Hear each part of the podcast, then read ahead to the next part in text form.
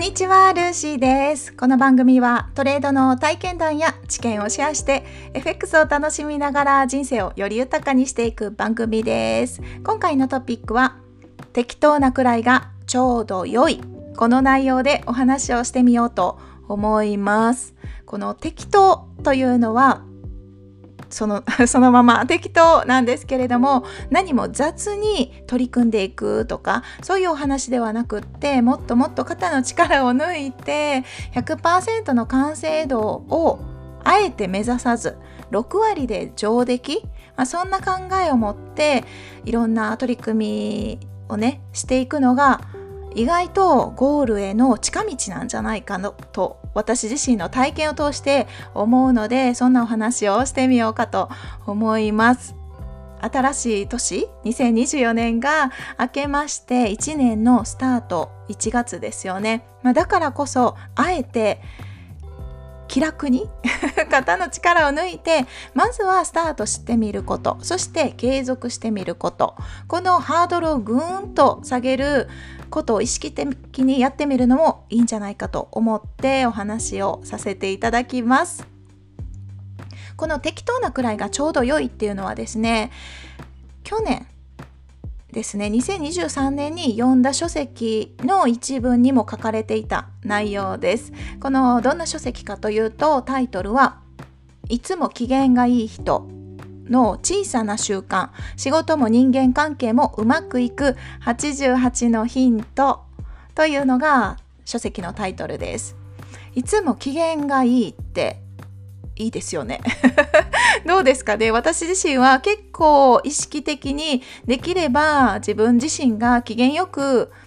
いたいなーなんてそんな感じに思いながら日々を生きてるわけなんですけれどもどうですかね？この機嫌がいい人の特徴というかどんな人が機嫌がいい人なのかなって私なりに考えてみました。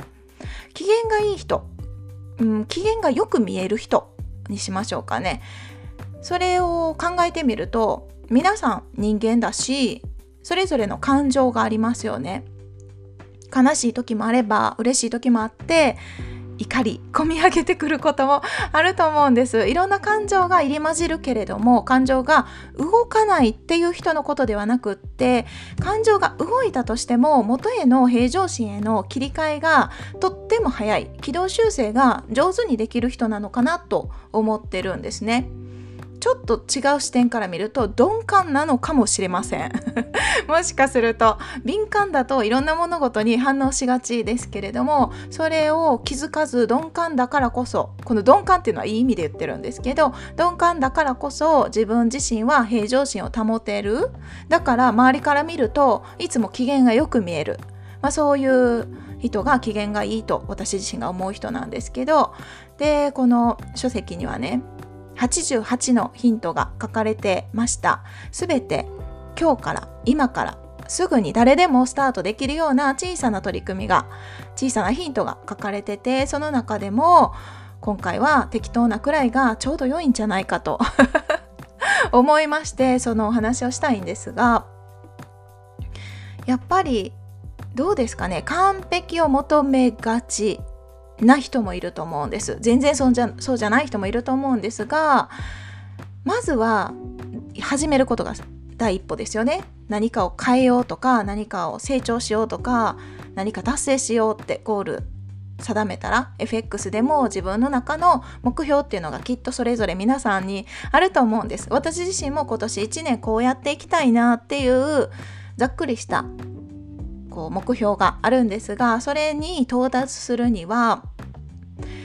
まずは始めること。行動を続けることが大事だと思うんです。そのためにも肩の力を抜いて適当な適当って言うとあんまり良くないように聞こえる場合もあるかもしれないけどほどほどな感じでスタートしちゃってはい、準備せずスタートしちゃって そして続けていくことが何より大事なのかなと思うんです。何事も成長するには継続っていうものが不可欠で。そう継続しない限り達成なんてありえない。ありえないで。絶対ありえない。私の経験でもありえなかったです。夢だけ追ってても夢だけ理想だけを頭の中に描いてても達成できることはほぼないです。ないです。だから行動していく必要があるんですけどそのためにもできるだけハードルを下げて下げていとも簡単に超えられるぐらいのハードルに設定してハードルっていうのが一つのゴールみたいな感じでスタートしちゃうのがいいのかなと思ってるんですね。で FX で思って考えても私自身も今でこそ昔の自分と比べれば5年前の FX をスタートした自分から比べればだいぶ成長したと思ってるんです 思ってるんです、うん、昔できなかったことができるようになったり、まあ、損切りだったりトレード記録を取るとか、まあ、何でもそうですけど昔本当に全てができなかったです。でもこれって当たり前ですよね。誰でもそうだと思うんです。スタートした初日から全てができる人ってそれは理想だと思うんですがなかなかそんなことはなくてなんなら想像以上にできない。まあこれは私だけかもしれないけど私の場合はできなかったです。そうですね。例えばトレード記録一つにとってもこれは過去のポッドキャストでも何度もお話しさせていただいてる私自身の失敗というか経験談なんですが先輩トレーダーさんにトレード記録が大事とにかく取らないと成長はないと言われたにもかかわらず私は取らなかった。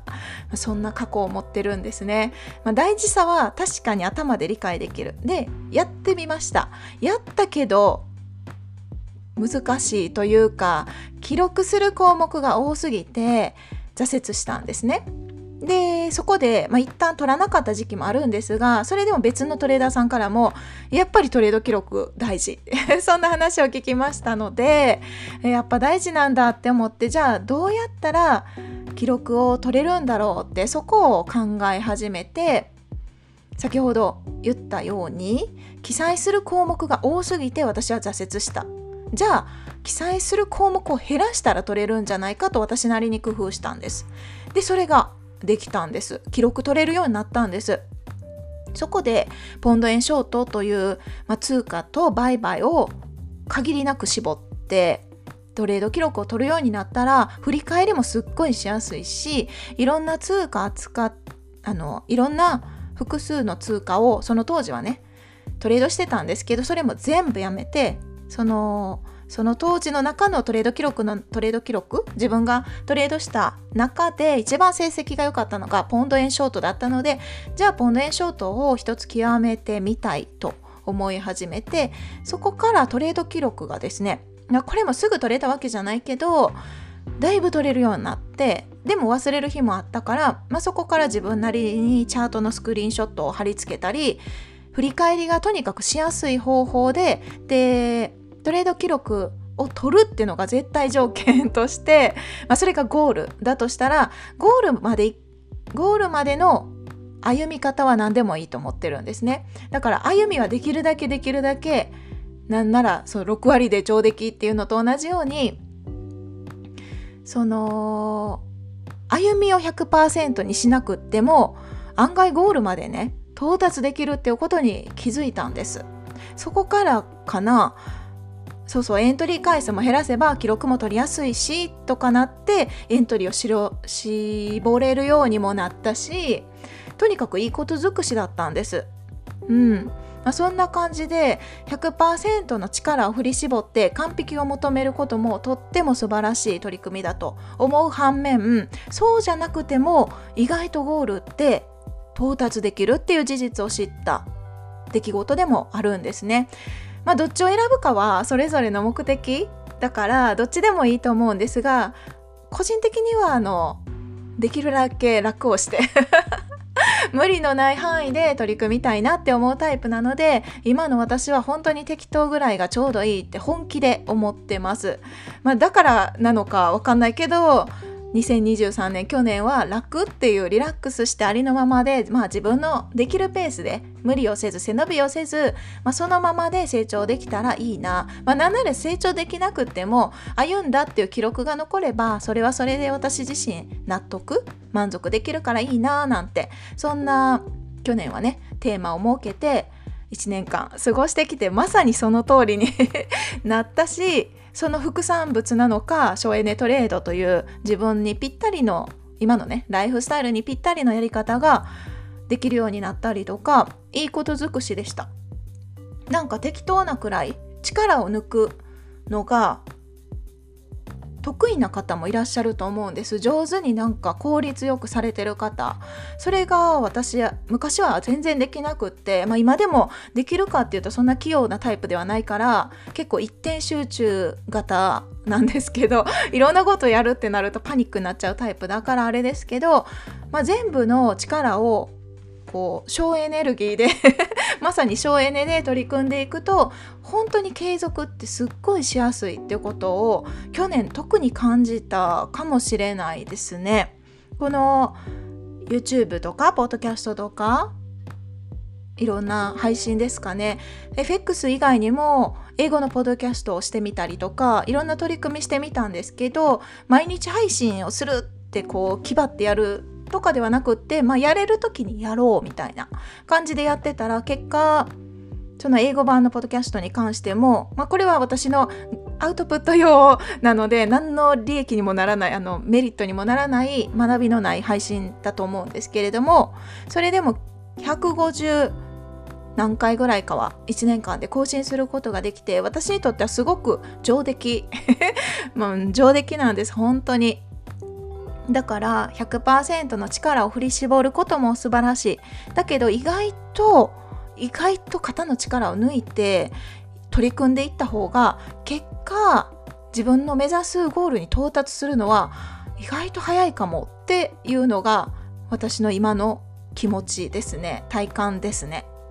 うん、それって多分それぐらい楽だって思ってるし、まあ、実際楽だから続きやすいっていうところが肝だと思うんです。結局初めにお話しさせていただいたように継続しなければ成長は絶対に絶対に 絶対にありえないしうんだから継続って大事なんですよね。継続って言っても毎日やることが大事って言ってるわけではなくって長期で見て、まあ、何年間のプランの中でで継続していく。うん、毎日じゃなくても1週間に1回でもいいしとにかく続けていくっていうことがいずれ未来で自分が理想とする姿に近づくたった一つの方法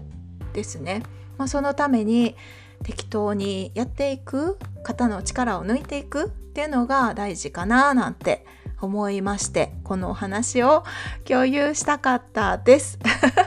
でもこれ今話してて思いましたけどなんだかんだで去年もこういう話多かった気がする。どうだろう？どうですかね？本当になんかリラックスしながらやっていくのが結果トレードの成績も良くなるっていうのは私も体感として感じてますしそれって気持ち的な余裕があるからとかうんきっとそういうことにつながってるんですかね。まだ言語化できないこともありますけれども今年1年これからスタートします。これからですよ。あと12ヶ月あるのでだからこそそんなに気張らずですね今年こそやるぞっていう思いもあると思うんでそれはそれで素晴らしいことだと思いますし、まあ、気張っていくのもいいと思うんですが私は変わらずですね。変わらずリラックスをしながらやっていきたいななんて思っております。そうこの配信とかもそうだと思うんです。中には聞いてくださってる方の中にはなんだこの変な話って思う方もいらっしゃればいやすごく参考になったって言ってくださるね方もいらっしゃっていろいろなわけですよ。だからこそ私の中では一つアウトプットの場として利用させていただいているので完璧は求めず、まあ、6割どころかの4割ぐらいかもしれない。なんなら3割ぐらいかもしれないけど一つこう収録をして世にリリースするっていう一つのゴールを設けて配信をさせていただいてます。はい。ということで今回は適当なくらいがちょうど良いこのトピックでお話をしました。では今日はこの辺で終わりますね。次回の配信でお会いしましょう。失礼します。ありがとうございました。